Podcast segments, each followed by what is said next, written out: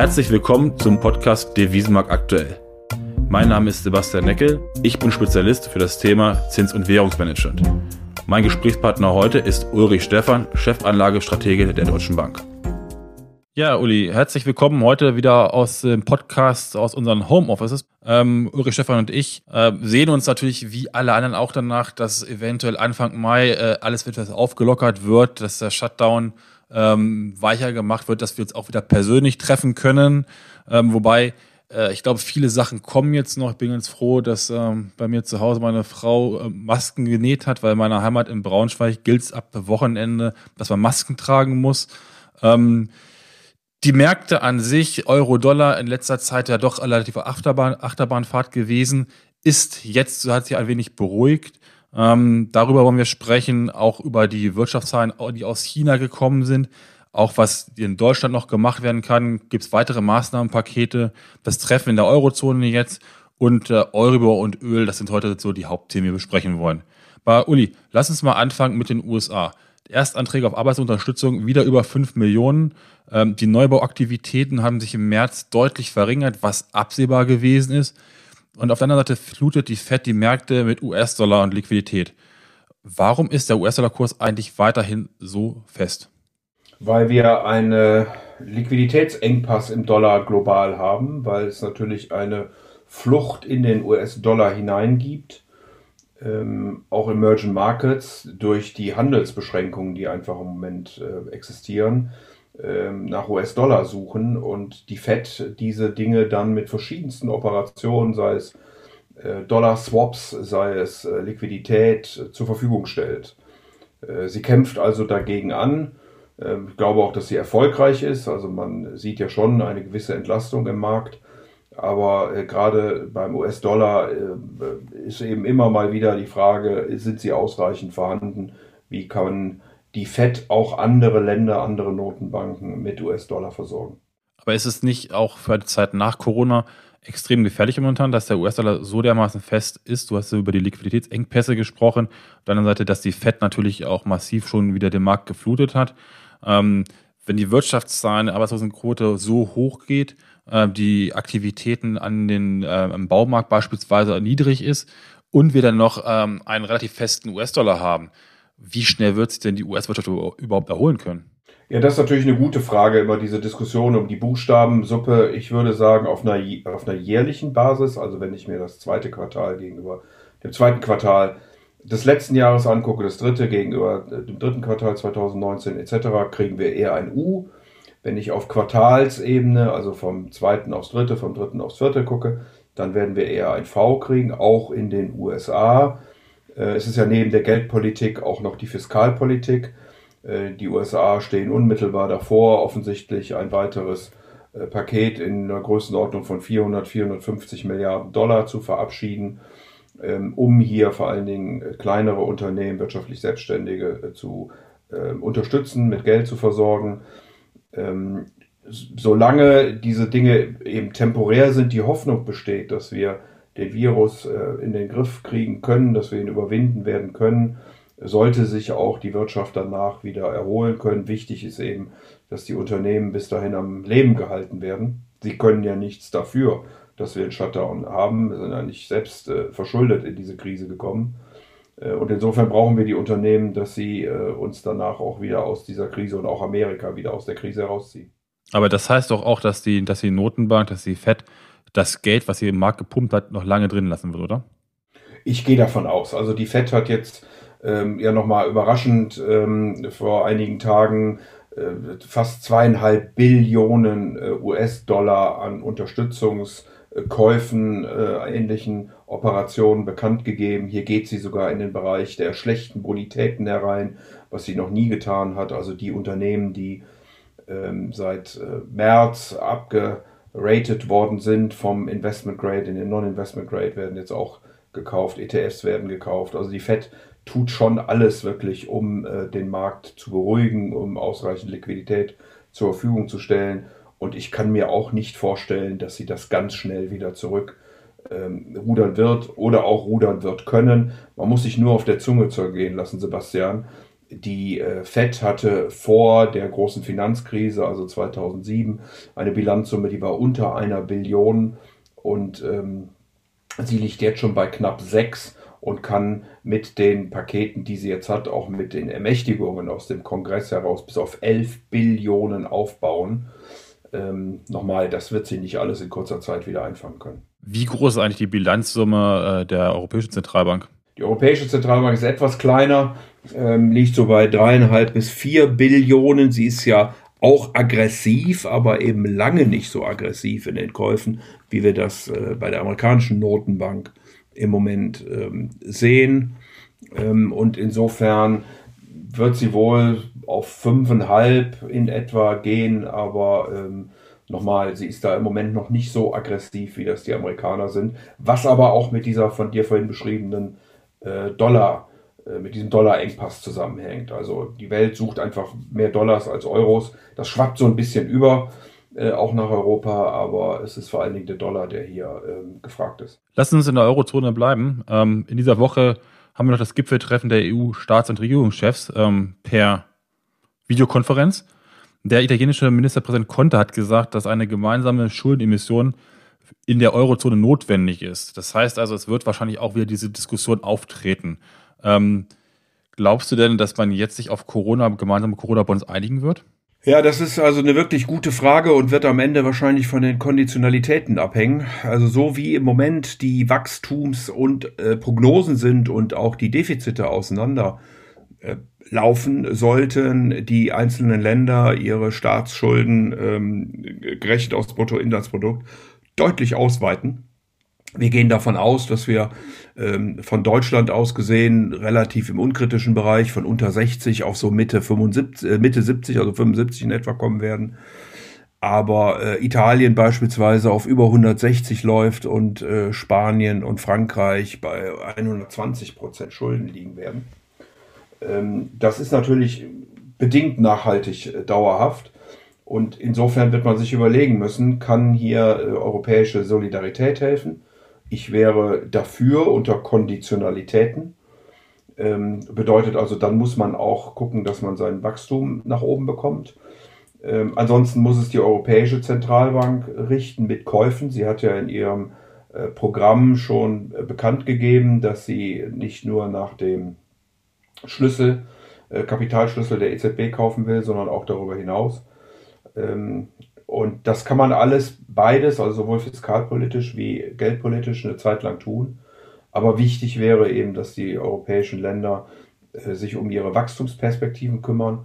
Und da wäre es dann wichtig, wenn man Corona-Bonds, Euro-Bonds, Wiederaufbau-Bonds, wie auch immer die äh, dann die Instrumente heißen werden, ausgibt und sich darauf einigt, dass das eben unter äh, strengen Konditionalitäten, das heißt Bedingungen für diese Zukunftsinvestitionen passiert. Was ich immer frage ist, wir haben ja in, in Europa den ESM-Rettungsfonds. Ähm, wieso hat der in Italien nicht so einen schlechten Ruf?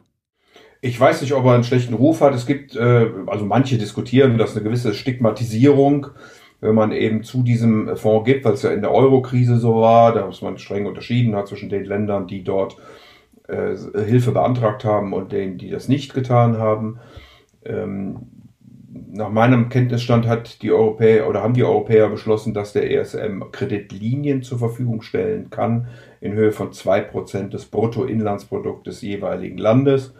Ähm, da kommen natürlich dann schon äh, Summen von einer halben Billion in etwa insgesamt zusammen.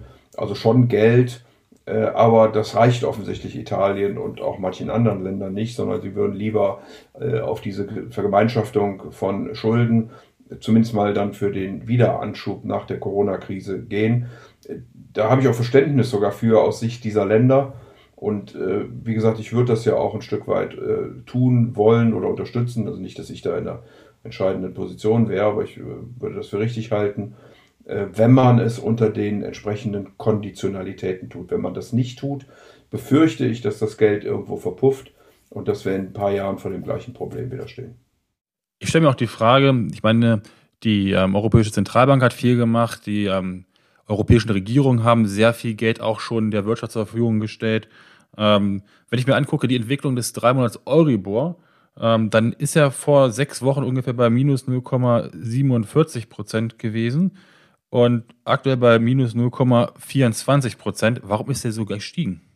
Ja, das ist eine wirklich spannende Frage, ähm, weil man könnte ja äh, zuerst mal argumentieren mit dem allgemeinen Zinsniveau, aber das spielt sich ja dann doch eher am längeren Ende äh, ab und nicht so im ganz kurzfristigen Bereich, der ja eher von den Notenbanken dominiert werden. Insofern scheint es hier zu sein, dass auf der einen Seite äh, natürlich Kreditrisiko mit reinkommt. Also wir sehen in der amerikanischen Berichtssaison, dass die Banken äh, einiges an ähm, Kreditrückstellungen äh, leisten müssen. Äh, bedeutet also, hier wird es Ausfälle geben, natürlich, äh, trotz staatlicher Unterstützung. Ähm, und gerade dann im Interbankenmarkt löst das ein Stück weit Stress aus. Dann haben wir ein Stück weit äh, den Stress über den Dollar, der eben, wie ich das vorhin schon sagte, nach Europa schwappt. Äh, und das dritte Argument ist wohl, dass sämtliche äh, Zinssenkungen der, der Einlagenseite der Europäischen Zentralbank mittlerweile ausgepreist sind. Also die äh, europäische Aufsicht äh, diskutiert eher darüber, eine Bad Bank äh, einzuführen für nicht performende äh, Kredite. Sie diskutiert, also nicht, dass es bisher entschieden wäre, sie diskutiert darüber. Entschieden worden ist, dass man die Eigenkapitalbestimmungen der Banken etwas lockert. Also man hat erkannt, dass das Finanzsystem, die Banken wichtig sind, um die Unternehmen mit äh, Geld und Kapital zu unterstützen. Und deswegen will man jetzt die Banken nicht weiter beschäftigen. Und äh, das scheint eben auch ein Grund zu sein, warum hier der Zins nicht nur die letzte ähm, Senkung von 0,4, minus 0,4 auf minus 0,5 äh, der Markt mittlerweile weggesteckt hat, äh, sondern äh, sogar ganz gehörig seit ungefähr Mitte März wieder angestiegen ist. Du hast beim letzten Mal gesagt, dass deine Aussicht, ähm, wenn wir uns die Eurozone angucken und dann auf Deutschland gehen, für die deutsche Wirtschaft, was es zurückgeht auf Wachstum, auf dem Wachstumspfad gar nicht so schlecht für dich aussieht. Ähm, diese Woche kriegen wir noch IFO Geschäftsklimaindex rein, ZEW und GfK-Zahlen. Ähm, die Vermutung ist, dass die stark Richtung Süden laufen. Guckst du die Zahlen eigentlich aktuell an und da sagst du, hm, die haben jetzt momentan noch nicht so wirklich die Reichweite und du wartest lieber noch mal zwei, drei Monate ab? Ja, ich glaube, im Moment ist völlig außer Frage, dass äh, natürlich die Stimmung nicht gut ist. Was soll denn ein Mittelständler antworten, äh, wenn er seinen Betrieb im Moment nur bedingt ähm, betreiben kann, wenn Maschinen stillstehen, äh, sei es, weil die Lieferketten nicht da sind, sei es, weil er Social Distancing betreiben muss ähm, oder aber weil einfach die Nachfrage nicht vorhanden ist. Wir haben ja einen veritablen Angebots- und Nachfrageschock um den ganzen Globus herum. Dann ist die Stimmung natürlich nicht gut. Ähm, ich glaube, das ist verstanden. Also ich brauchte auch nicht jeden Tag die neueste Zahl zu lesen, äh, wie sehr der Autoabsatz zurückgegangen ist, äh, welche Flugbewegungen alle nicht stattfinden ähm, sondern ich versuche dann schon ein bisschen nach vorne zu gucken, äh, wie kann sich denn die Situation auflösen, wo und wann und wie wird denn gelockert, wie hat beispielsweise China äh, diese Krise überwunden. Dort sind wir ja mittlerweile, was die Kapazitäten angeht, zumindest mal in der Industrie, beim produzierenden Gewerbe äh, wieder über 90 Prozent. Und ich glaube, solche Analogien sind im Moment äh, wichtiger zu überlegen, was passiert nach vorne hin, als ähm, die nächste Zahl, wie schlecht es im Moment aussieht. Das ist, glaube ich, verstanden. Lass es bei China bleiben. Du hattest es gerade kurz mit der Industrieproduktion angesprochen. Das chinesische Bruttoinlandsprodukt ist ja deutlich weniger für das erste Quartal 2020 äh, gesunken im Jahresvergleich, als das erwartet worden ist. Ähm, ist der Coronavirus, die Corona-Pandemie relativ gut an China vorbeigegangen? Oder muss man einfach mal einordnen und sagen, ja gut, die Erwartung war jetzt auch nicht so wahnsinnig hoch, weil natürlich das chinesische Neujahrsfest auch immer ein bisschen Kraft aus dem Markt rausnimmt? Also tatsächlich war die ähm, Entwicklung etwas schlechter als erwartet worden war. Wir haben ja äh, auf, aufs Jahr hochgerechnet eine, äh, einen Rückgang des Bruttoinlandsprodukts von 6,8 Prozent gesehen. Äh, 6 Prozent waren erwartet worden, also insofern war es etwas schlechter. Aber wir können eben sehen, dass im März und jetzt auch im April die, vor allen Dingen die Industrieproduktion äh, deutlich zurückgekommen ist wieder. Wir hingen noch etwas hinterher beim Konsum und bei den Dienstleistungen. Äh, aber das macht eben Hoffnung, äh, dass ähm, China schon im zweiten Quartal wieder wachsen wird. Möglicherweise nicht auf einer jährlichen Basis, wie ich das vorhin schon mit dem U und dem V beschrieben hatte, aber auf einer quartalsweisen Betrachtung. Ähm, und vor diesem Hintergrund ähm, ist man eben relativ optimistisch äh, Richtung, Richtung China, dass sich die Dinge dort jetzt hoffentlich zum Guten entwickeln. Äh, wir können alle lange darüber diskutieren, ob die Zahlen, die man so aus China kriegt, dann alle äh, stimmen, aber es sind die einzigen, die man immer hat.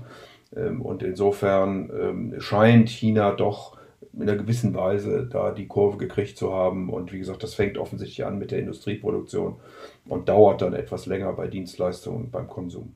Ja, du hattest gerade gesagt, ähm, erwartet waren von euch 6% ähm, im Jahresvergleich ähm, ähm Quartal 2020, erstes Quartal. Ähm, welche Auswirkungen hat denn dieses etwas höhere ausgefallene äh, negative BIP auf das globale Bruttoinlandsprodukt? Ja, natürlich ist das erste Quartal äh, nicht gut, wobei ja die Krise in China angefangen hat. Deswegen war China vom ersten Quartal sicherlich besonders stark betroffen. Ähm, ich würde jetzt mal fast sagen, der Rest der Welt ist dann eher im zweiten Quartal stärker betroffen. Das hat zwar schon dann im März angefangen, aber das zweite Quartal wird wahrscheinlich sehr gruselig werden äh, in Europa, in äh, Amerika, aber auch in vielen Emerging Markets. Ähm, und wie gesagt, China war im ersten Quartal betroffen, zieht dann natürlich das BIP ein Stück weit für das erste Quartal runter. Ähm, aber Maßnahmen wie Credit Impulse äh, ist wieder positiv. Einige Investitionsdinge laufen wieder an. Äh, auch die Immobilienmärkte scheinen sich zu beruhigen. Die People's Bank of China hat sehr viel Liquidität nochmal in den Markt hinein gepumpt. Ähm, also äh, ja, das kann man jetzt so abhaken, glaube ich, das erste Quartal und muss eben wirklich gucken, wie sich die Dinge weiterentwickeln.